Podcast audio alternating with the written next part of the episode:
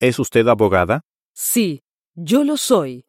Y quiero conseguir una manera de que mi hermano deje a esta muchacha antes que él reciba el dinero.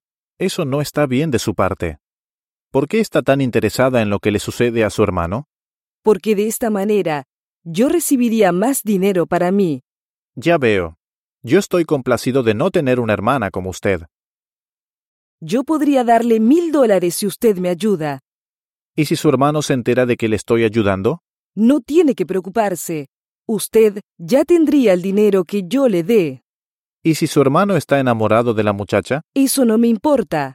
En todo caso, nosotros veremos qué pasa. Esto huele como un problema para mí. Yo puedo darle mucho dinero.